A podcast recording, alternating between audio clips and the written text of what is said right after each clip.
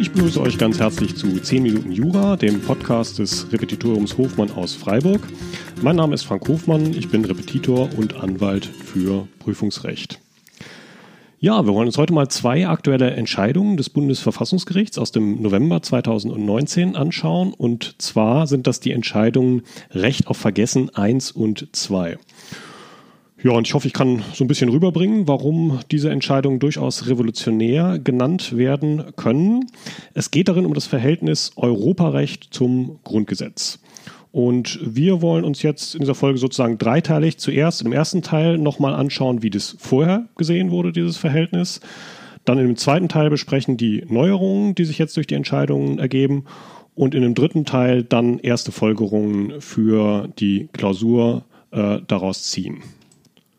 Ja, Punkt 1. Wie war es vorher? Vorher wurde das Verhältnis des Europarechts zu den Grundrechten des Grundgesetzes sehr stark geprägt durch die sogenannte Solange 2 Formel. Gab und gibt noch einige andere Grundsätze, Identitätsformel, Ultraviruslehre und so weiter, die auch teilweise durchaus fortgelten. Die lassen wir für heute mal weg. Für Klausuren war schon immer am wichtigsten diese Solange 2 Formel. Und um die zu verstehen, muss man sich erstmal grundsätzlich klar machen, es gibt einen Konflikt zwischen Europarecht und Grundgesetz. Nämlich die Frage schlicht, welche Rechtsordnung vorrangig ist. Also in einem Fall, wo sowohl Grundrechte als auch Europarechte betroffen sind. Denn im Prinzip halten sich beide Rechtsordnungen für vorrangig. Für das Europarecht gilt da das, was der EuGH gesagt hat, dass das Europarecht sich durchsetzen muss gegen die nationalen Rechtsordnungen. Das ist so das, was man als Effet utile bezeichnet, niedergelegt auch in Artikel 4 Absatz 3 des EU-Vertrages. Ist ja letztlich auch klar, sonst würde das Europarecht als Ganzes keinen Sinn machen, wenn dann doch jeder einzelne Mitgliedstaat wieder machen könnte, was er wollte. Dagegen hat das Bundesverfassungsgericht auf der anderen Seite immer betont, dass die der EU übertragenen Rechte eben nur übertragen sind, sogenannte Prinzip der begrenzten Einzelermächtigung. Die Letztverantwortung würde immer noch bei den Mitgliedstaaten liegen. Und zwar insbesondere die Grundrechte des Grundgesetzes würden im Ernstfall im Prinzip über Europarecht stehen. So theoretisch, dogmatisch ein ungelöster Konflikt zwischen diesen beiden Rechtsordnungen, der in der Theorie auch so bis heute besteht. Die Solange 2 Formel des Bundesverfassungsgerichts, die war nun sozusagen eine diplomatische Kompromissformel für diesen Konflikt.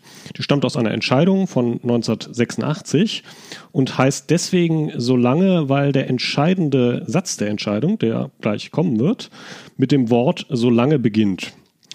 Und zwei deswegen, weil es gab vorher schon eine andere Entscheidung, solange eins, die ist aber wirklich nur noch von rechtshistorischem Interesse.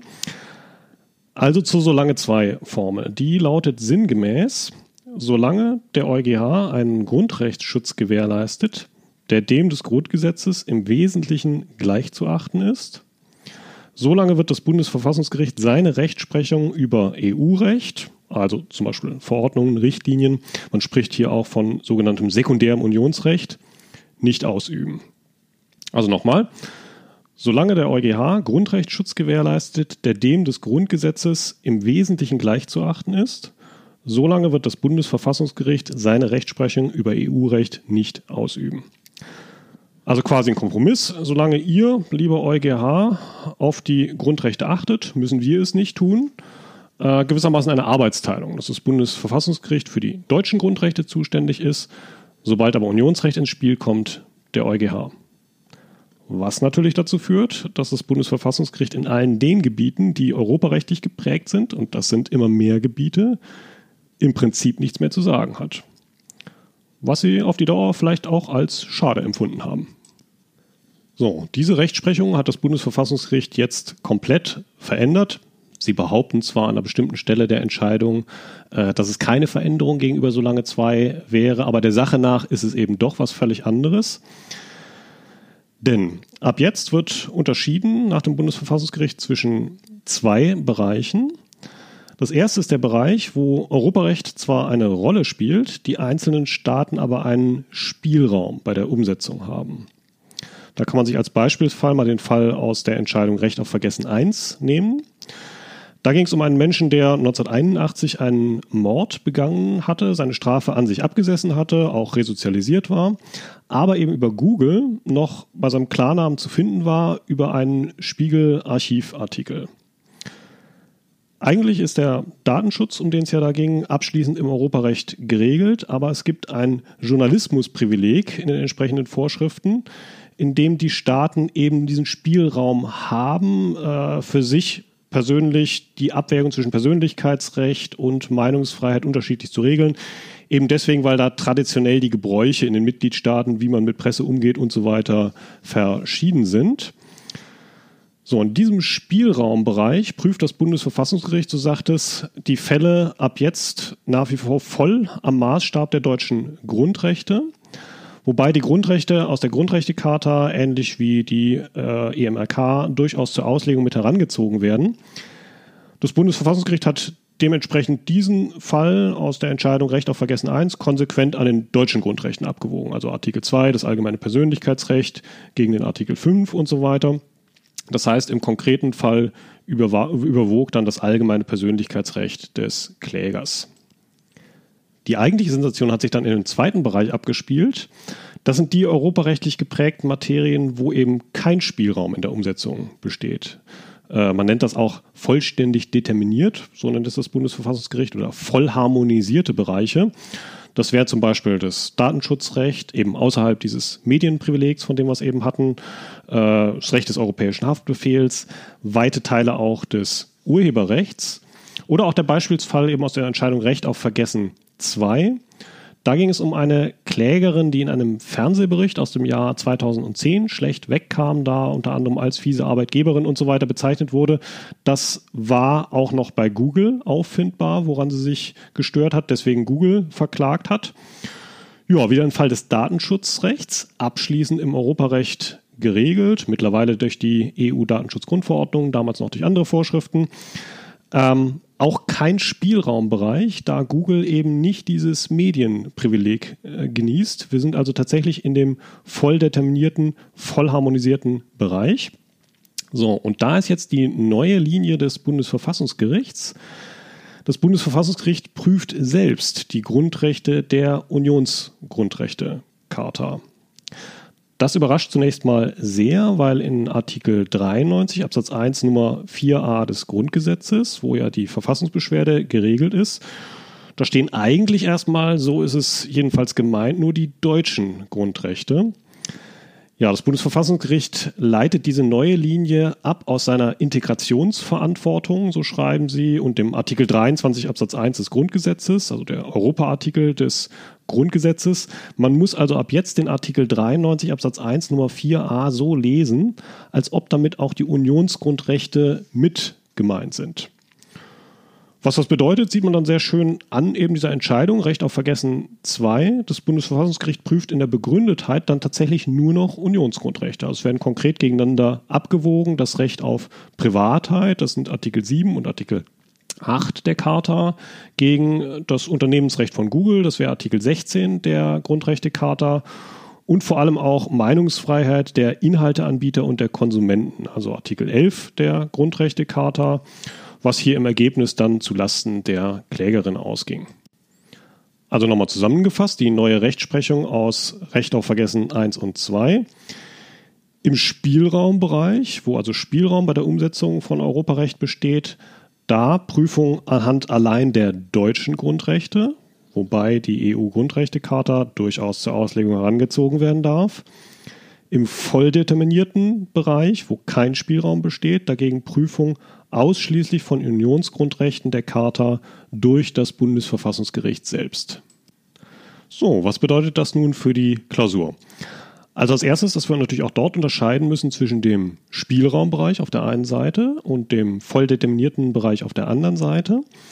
Im Spielraumbereich, wo also ein Spielraum bei der Umsetzung von Europarecht besteht, äh, da haben wir im Prinzip keine großen Änderungen. Man prüft ganz normal seine deutschen Grundrechte. Es kann sich in geeigneten Fällen nicht schlecht machen. Also geeignete Fälle meint Bezug mit äh, Europarecht, dass man die EU-Grundrechtecharta als Auslegungshilfe beizieht, wie man das ja bis jetzt auch schon mit der EMRK macht. Was ein bisschen unangenehm ist, äh, ja, die Entscheidung, wann bin ich denn eigentlich im Spielraumbereich und wann im volldeterminierten Bereich. Das Bundesverfassungsgericht sagt dazu, es kommt ja wie so häufig in Jura auf den Einzelfall an. Ähm, insbesondere können wir leider nicht schematisch vorgehen. Das könnte man sich ja vorstellen, dass man zum Beispiel sagt, man macht Unterscheidung einfach zwischen Verordnungen und Richtlinien oder dass man sagt, wir unterscheiden zwischen gebundener Verwaltung und äh, Ermessen. Das wären so typisch deutschrechtliche Begriffe. Ähm, das betont das Bundesverfassungsgericht aber, dass gerade das nicht geht, dass sich da eine schematische Lösung verbietet und dass jeweils der Einzelfall zu betrachten ist, inwieweit die Rechtsanwendung durch das Unionsrecht determiniert ist. Im vollharmonisierten Bereich haben wir dagegen ab jetzt in der Klausur tatsächlich nur noch eine Prüfung der EU-Grundrechtecharta. Ja, es hört sich aber schlimmer an, als es dann tatsächlich ist. Äh, also wenn man zunächst mal sich die Zulässigkeit von der Verfassungsbeschwerde anguckt, das wäre dann der Punkt Beschwerdebefugnis, wo man ja normalerweise behaupten muss, in Grundrechten verletzt zu sein und das mindestens möglich sein muss. Da reicht ab jetzt auch die Behauptung, in Unionsgrundrechten verletzt zu sein. Und da müsste man den Artikel 93 Absatz 1 Nummer 4a entsprechend auslegen, dass mit den Grundrechten, die dort stehen, eben auch die Unionsgrundrechte gemeint sind und an der Stelle, also schon in der Zulässigkeit, eben diese neue Rechtsprechung des Bundesverfassungsgerichts aus Recht auf Vergessen 1 und 2 darstellen.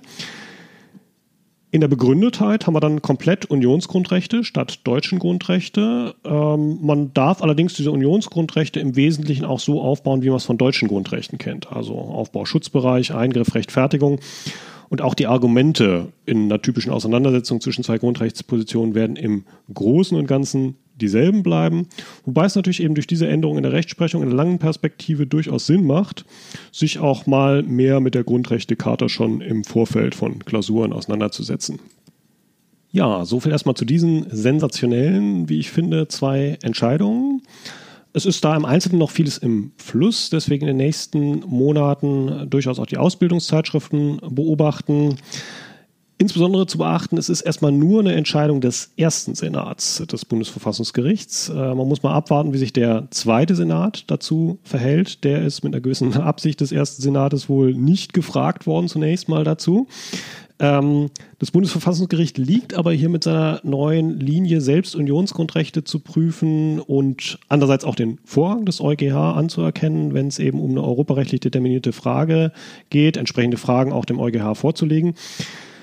Liegt also mit dieser Linie durchaus auch der Linie anderer europäischer Verfassungsgerichte, also Entscheidungen, die auch äh, in dem Bundesverfassungsgerichtsurteil zitiert sind, also zum Beispiel der österreichische Verfassungsgerichtshof, Belgien, Frankreich, Italien, die machen das alle ähnlich. Ja, ergänzend dazu vielleicht auch tatsächlich einfach mal die Entscheidung selbst lesen, auch wenn es wie so häufig bei Bundesverfassungsgerichtsurteilen eher schwere Lektüre ist. Äh, vor allem die Recht auf Vergessen 2 würde ich sehr empfehlen, mehr noch als die Einser. Äh, einfach auch so in die Begründetheit sich mal so ein bisschen einlesen, diesen neuen Stil, sag ich mal, den das Bundesverfassungsgericht da pflegt, wie mit Entscheidungen des EuGH selbstverständlich argumentiert wird, selbstverständlich die Charta-Grundrechte geprüft werden, englischsprachige Kommentare und so weiter zur Charta zitiert werden. Äh, das ist also ganz interessant, das einfach mal zu lesen. Das war's für heute. Wenn euch der Podcast gefallen hat, dann würde es mich freuen, wenn ihr ihn abonniert. Ihr findet alle Folgen auch auf meiner Website. Dort findet ihr auch einige kostenlose Skripten für euer Studium. Wenn ihr Wünsche habt, was ich in diesem Podcast mal besprechen soll, dann schickt mir einfach gerne eine Mail. Die Adresse findet ihr auch auf meiner Website. Ja, würde mich freuen, wenn ihr dem Podcast weiter folgt. Macht's gut, viel Erfolg in euren Klausuren und tschüss.